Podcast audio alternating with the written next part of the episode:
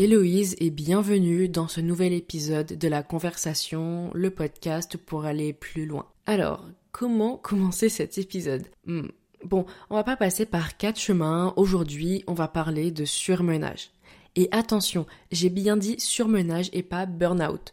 On mélange beaucoup ces deux concepts alors que c'est deux choses qui sont totalement différentes. Le burn-out, déjà, c'est quand on est tellement à bout avec le travail que ce soit à cause d'une surcharge de travail, d'un environnement pas ouf, etc., que notre cerveau et notre corps disent stop et là on n'est plus capable de rien faire. En fait le corps s'arrête de fonctionner normalement entre guillemets pour qu'on se repose. C'est un peu un repos forcé parce que on n'a plus le choix. Ça ne marche plus physiquement et mentalement. Tandis que le surmenage c'est un état où on est épuisé, on est fatigué, que ce soit physiquement ou mentalement, mais pas au point de ne presque plus pouvoir rien faire. Ça arrive parce qu'il y a des périodes où on peut avoir trop de travail et faire ce qu'on a l'habitude de faire devient vraiment plus fatigant. Ou alors ça peut aussi venir d'une lassitude. En fait, c'est un peu l'étape d'avant, mais ça on y reviendra après. C'est une définition assez rapide du surmenage et du burn-out que je viens de donner, mais je ne veux pas trop passer de temps sur le burn-out parce que c'est pas le sujet du podcast, mais sachez qu'en cas de burn-out, vous pouvez vous faire aider par vos proches déjà, mais aussi par des associations. Il y en a plein qui aident les personnes qui souffrent d'un burn-out. Je vais mettre des liens dans la description de l'épisode. J'espère que ça peut vous aider si jamais vous vous retrouvez dans cette situation. Avant de rentrer plus dans les détails de l'épisode, je voudrais dire qu'on voit bien qu'il y a des similarités entre le surmenage et le burn-out, mais comme je l'ai dit avant, ce sont deux degrés différents. Être en surmenage ne veut pas dire qu'on va être forcément en burn-out si on s'arrête à temps ou que la charge de travail diminue par exemple. On peut avoir une période avec beaucoup plus de boulot, puis ça va se calmer, bref, c'est deux choses qui se ressemblent sur certains points mais qui sont aussi très différentes. Et surtout, message pour les personnes qui disent des choses du type waouh, j'ai tellement de travail, je m'arrête plus, je suis en burn-out quoi. Eh ben arrêtez. Arrêtez parce que ça décrédibilise toutes les personnes qui font un burn-out ou qui en ont fait un. Un burn-out, c'est vraiment une épreuve pour la quasi-intégralité des gens qui en souffrent. Ne rigolez pas avec ça parce que ça peut avoir des conséquences qui sont assez graves. Le surmenage, je l'ai vécu plusieurs fois. Donc maintenant, je pense que je suis qualifiée, si je peux dire comme ça, pour en parler. J'ai commencé à bosser pendant le confinement, à avoir des projets pendant le confinement parce que c'était une période où j'avais beaucoup de temps et pas grand chose à faire, donc je voulais faire quelque chose de mon temps. Et je suis tombée sur une vidéo d'un gars qui expliquait comment lui il avait créé son entreprise, comment il était devenu millionnaire, et j'étais en mode, ouais, c'est génial, mais j'ai du temps, mais moi aussi je veux faire un truc comme ça, surtout qu'il faisait un business sur internet. Et puis j'ai vu une vidéo d'un autre gars qui expliquait comment il a créé sa marque de vêtements. Voilà, vous voyez où je veux en venir. Je me suis dit, let's go, je crée une marque de vêtements. Donc je me suis renseignée, voilà, comment on fait des vêtements, comment ça marche, tout ça. Mais il y avait quelque chose qui me posait problème, c'est que j'avais 15 ans. Et à 15 ans, en France, impossible d'avoir une entreprise qui nous appartient. Et il faut savoir que je voulais donner une partie de mes bénéfices à des associations pour soutenir des causes qui me tenaient à cœur. Et on m'a dit, mais en fait, l'association, ça peut être toi. Peu importe l'âge que tu as, tu peux gérer l'association. Et voilà. Et c'est comme ça que je me suis retrouvée du coup à créer l'association Afrique Active. Donc j'ai commencé à bosser pendant le confinement. Puis après, ben, ça a continué, hein, forcément. Mais euh, il est arrivé une période assez difficile dans ma vie. Je me sens pas encore à l'aise pour en parler sur le podcast. Donc je ne souhaite pas parler trop de ça. Mais voilà, j'ai connu une période en vrai sur les peut-être deux ans et demi, trois ans là sur voilà sur ces trois dernières années à peu près, une période qui était assez difficile et en fait ben le travail c'était un peu un moyen de me cacher, un moyen de m'éloigner de cette situation que je n'aimais pas. Le travail c'était devenu un refuge. Donc en fait je travaille peut-être pas forcément pour les bonnes raisons, mais ça, voilà, on en parlera aussi un petit peu plus en détail après. Et après aussi, il y avait des périodes où vraiment j'avais énormément de travail, je n'arrêtais pas. Par exemple, le lycée, euh, le lycée, par exemple en terminale, voilà, j'ai commencé à vouloir créer une autre marque de vêtements, cette fois-ci une entreprise, Reflet, et je dormais plus beaucoup parce que ben j'avais beaucoup de travail, il fallait créer le site internet, fallait préparer le marketing, préparer la compta, préparer plein de trucs. Et en fait, tout ça, ça faisait que je n'avais même plus le temps presque de dormir et de prendre soin de moi. C'était une période j'ai quand même réussi à gérer. De toute façon, je suis tombée, j'ai eu de la chance en vrai dans mon cas sur les années où j'ai pas vraiment passé le bac parce qu'il y avait le Covid. Et du coup, ça m'a quand même enlevé un poids, une charge mentale qui était assez importante, qui était bah, le stress du bac, puisque en plus de ça, j'étais dans un lycée assez exigeant en section internationale américaine, hein, l'OIB pour ceux qui connaissent. Donc voilà, période assez compliquée. Puis ça s'est calmé en entrant en école de commerce où j'avais moins de cours, donc plus de temps pour mener mes projets, pour faire ce que j'avais à faire à côté. Mais comme vous le savez, eh ben en mars, je suis partie en stage au ministère de la Culture et de la Francophonie en Côte d'Ivoire à Abidjan. Compliqué aussi cette période parce que c'était une période où j'avais beaucoup de boulot, hein, puisque toute la journée j'étais au travail et forcément le soir en rentrant j'avais encore bah, l'association et mes autres projets que je devais gérer. C'était difficile à Abidjan, pas parce que ça me plaisait pas ou que j'avais forcément une grosse grosse charge mentale à cause du travail, hein, au contraire ça se passait super bien, mon stage était loin d'être stressant, c'était des super moments, mais voilà j'avais quand même beaucoup de boulot. Euh, voilà, c'était compliqué. Parfois, il y a des journées où j'ai fait 8h30, 22h. Il y a des semaines, j'ai travaillé 7 jours sur 7. C'était pas facile, mais j'ai fait tellement de choses que bah, j'y allais et j'ai essayé de profiter de l'expérience au maximum. Voilà, tout ça pour dire que, voilà, période assez compliquée. En rentrant, vraiment, j'étais malade. Et j'ai cru que je faisais un palu. Je suis allée chez le médecin. Le médecin m'a dit non, en fait, vous êtes fatigué. C'est le contre-coup de votre voyage. Reposez-vous. Parce que j'étais arrivée à un point, je vous jure, hein, J'étais tendue dans les épaules, j'étais tendue dans le dos, j'avais mal, genre des courbatures, alors que j'avais pas vraiment fait de sport. Quand je tournais la tête, par exemple, bah, j'avais mal aux, yeux, en fait, j'avais des maux de tête comme un casque. Bon, là, je suis en train de nous faire euh, carrément... Euh, voilà, de parler de mon état de santé comme si vous étiez mes médecins. Et voilà, vous voyez que tout ce travail, toute cette accumulation de boulot, eh ben, ça m'a vraiment fait super mal. En fait, ça m'est retombé dessus au moment où j'ai arrêté, au moment où du coup j'étais un peu en vacances. Je voudrais revenir sur le moment où j'ai dit que j'ai commencé à travailler puisque c'était un peu un refuge face à la situation dans laquelle j'étais et que j'aimais pas parce que ça se passait pas bien. C'était pas forcément une bonne idée parce que je pense que maintenant, bon maintenant ça va mieux mais toujours quand même, j'ai un peu un rapport au travail qui va être malsain. Dès que quelque chose va me saouler, dès qu'il y a quelque chose qui va pas aller, je vais avoir tendance à m'isoler dans mes projets, dans ce que je fais et me mettre vraiment à 10 000% dessus sans vraiment faire attention à ce qu'il y a autour et c'est pas du tout une bonne idée. Parce que du coup, je me prive de moments que je pourrais passer avec mes amis, avec ma famille, avec mes proches. Et surtout, bah après, je suis fatiguée et bah c'est un peu un cercle vicieux. Je vais être fatiguée parce que voilà, physiquement je travaille trop et en plus bah il y a la situation qui me plaît pas que je veux éviter donc j'y pense encore plus parce que je suis fatiguée du coup puis je suis sur les nerfs puis enfin bref, vous voyez bien que c'est un cercle vicieux donc pas une bonne idée.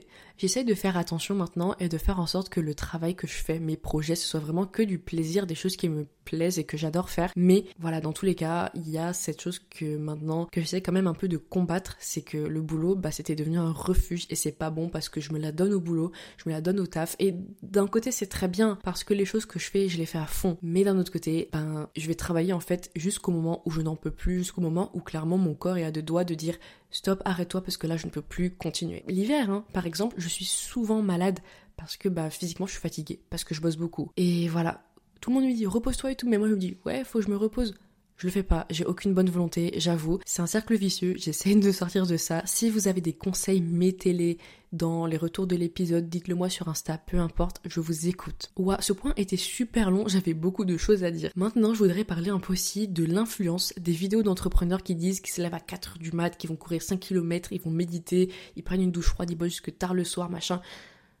Je déteste ça. D'un côté, c'est motivant parce qu'on voit qu'il y a des gens qui ont une vie qui est organisée, qui font plein de trucs et en vrai, bah c'est motivant, ça donne envie de se lancer. Le problème, c'est que je trouve ça un peu toxique. Je trouve ça un peu toxique parce que c'est pas un fonctionnement qui va fonctionner pour tout le monde. C'est un fonctionnement en fait qui va fonctionner en réalité pour une minorité de gens. Et en fait, il faut trouver son chronotype, il faut trouver euh, bah, le moyen d'être bien. Chaque humain a un fonctionnement différent, trouvez le vôtre. La méthode, c'est ça. Les chronotypes, c'est un peu une manière de s'organiser en fonction de votre corps, de votre emploi du temps, de comment vous, vous fonctionnez.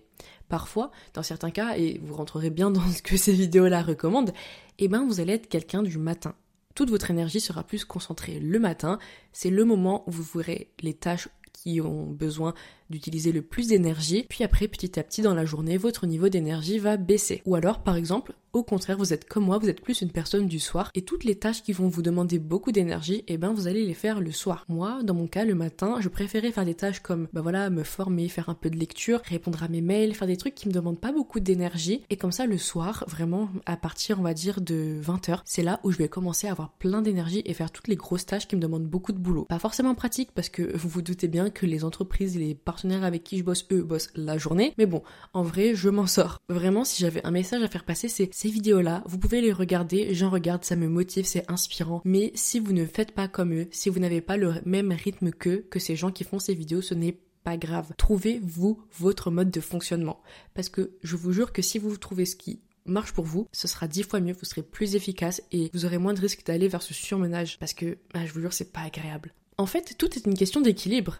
Il faut trouver votre équilibre dans lequel vous serez bien, celui qui vous correspond l'équilibre entre le boulot, le sport parce que c'est important, hein, euh, mais aussi tout ce qui est ben, la vie sociale, aller faire des soirées, aller faire plein de trucs comme ça, voyager, trouver un équilibre. Je parlerai de ça dans un autre épisode, voilà, sur euh, l'équilibre, trouver ce qui marche pour soi, mais voilà, trouver quand même votre équilibre. Maintenant, je voudrais parler un peu de comment se protéger du surménage. Déjà, première chose, ça paraît bête comme ça, mais reposez-vous reposez-vous. Rien ne vaut une bonne nuit de sommeil. Si vous pouvez, je dis pas que c'est le cas pour tous, mais si vous pouvez, prenez facilement, voilà, prenez vos 8 heures de sommeil chaque nuit. Par exemple, je sais pas si vous avez pas d'impératif le lendemain, mais que vous avez travaillé jusqu'à 1h du mat, bah mettez un réveil à 9h minimum, ne vous réveillez pas avant, reposez-vous. Si jamais vous pouvez pas parce que vous avez école et il y a plein de trucs, hein, le boulot, je sais pas, voilà, vous faites en fonction. Parfois, vous pouvez aussi réduire votre quantité de travail. C'est pas grave, hein, on l'a déjà dit. Si vous avez du boulot, des tâches à faire et que ça prend plus de temps que prévu, c'est pas grave. Tant que vous êtes bien, que vous êtes à un rythme où vous pouvez vous reposer, que ça reste sain, c'est bon. Deuxième conseil, pour se protéger du surmenage, faites-vous des récompenses. Ça paraît aussi super bête, mais déjà c'est motivant. Et aussi, eh ben, ça donne une raison de travailler et de garder un rythme qui est cohérent et qui est stable. Faites-vous des petits objectifs en fait, même, prenez un gros objectif et séparez-le en petits objectifs. Organisez-vous pour travailler, que ça soit bien pour vous et atteindre à chaque fois ces mini-objectifs, ces mini-paliers en fait. Et à chaque fois, bah, faites-vous une récompense. Ça peut être, je sais pas, vous acheter une paire de chaussures, euh, faire une sortie, aller au spa, je sais pas, peu importe, ça peut être plein de choses. Mais trouvez-vous des petites récompenses parce que ça fait du bien. Et même, en vrai, je trouve que c'est important mentalement pour rester quand même, euh, voilà, bien et avoir une relation avec le boulot qui est pas trop mauvaise. Troisième conseil, pour se protéger du surmenage, parlez. Parlez autour de vous. Peut-être que vous allez avoir des proches qui eux aussi ont vécu ça. Parlez-en parce que ça aide. Même parler à un psy si vous en avez besoin, peu importe s'il y en a besoin, parlez. Faites-vous aider si vraiment il y en a besoin.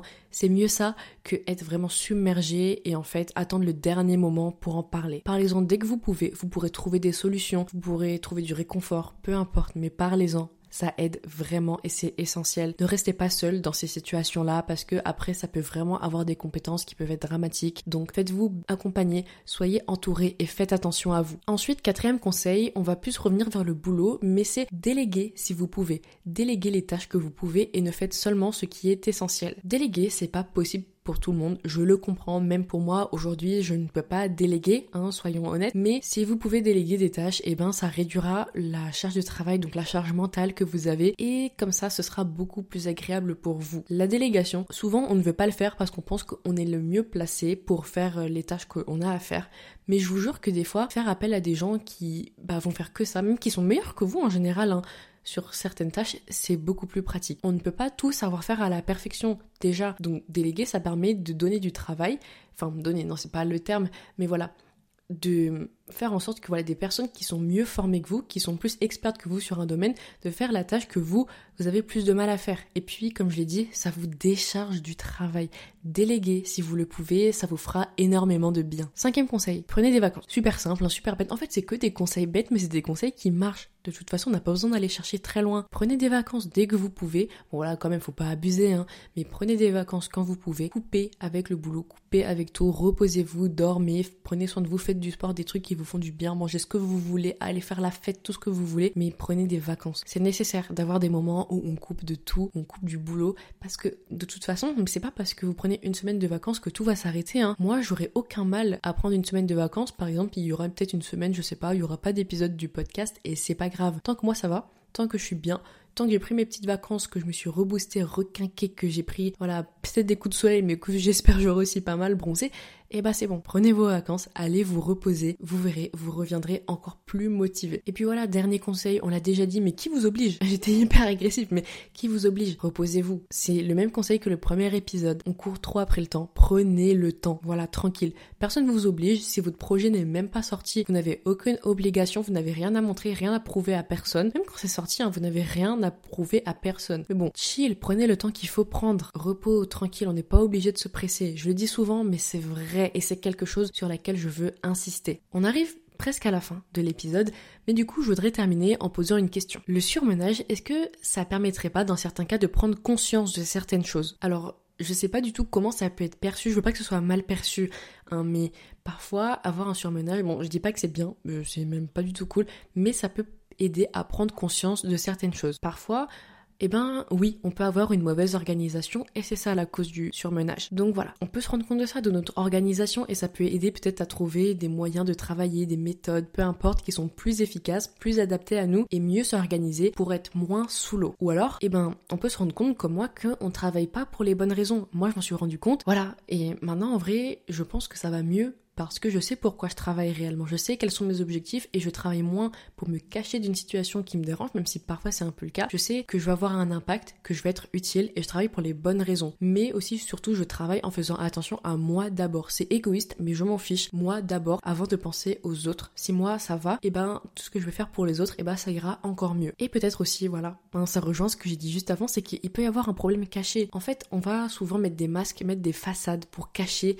ce qu'on veut pas voir. Et eh ben quand on doit s'arrêter, c'est le moment en fait où on réalise ça. Donc bon, le surmenage, peut-être que ça permet de prendre conscience, je sais pas, donnez-moi votre avis, en vrai je serais curieuse de savoir et d'en parler avec vous, donc dites-moi, je serais ravie de vous écouter. Donc voilà, petit épisode sur le surmenage, c'est un sujet que je voulais aborder, que je savais pas trop comment aborder parce que je trouve que c'est un sujet qui est complexe et j'ai peur de dire des bêtises, de dire des choses qui peuvent heurter. Donc c'était un sujet qui me tenait à cœur parce que c'est quelque chose à laquelle moi j'ai été confrontée, mais en même temps c'est un sujet qui est un peu touchy, vous voyez. Enfin bref, j'espère que cet épisode vous a plu et qu'il vous a fait du bien. Moi, ça me fait du bien. Ça fait déjà deux épisodes que je fais des épisodes solo et ça fait du bien. Ça change en fait l'atmosphère et c'est cool. J'adore faire ça en vrai. J'adore avoir des invités, mais de temps en temps, parler toute seule, en vrai, c'est super cool quand même. Enfin bref, j'espère voilà que l'épisode vous a plu. Si c'est le cas, n'hésitez pas à venir me faire un petit retour, que ce soit sur votre plateforme d'écoute ou sur Instagram ou LinkedIn.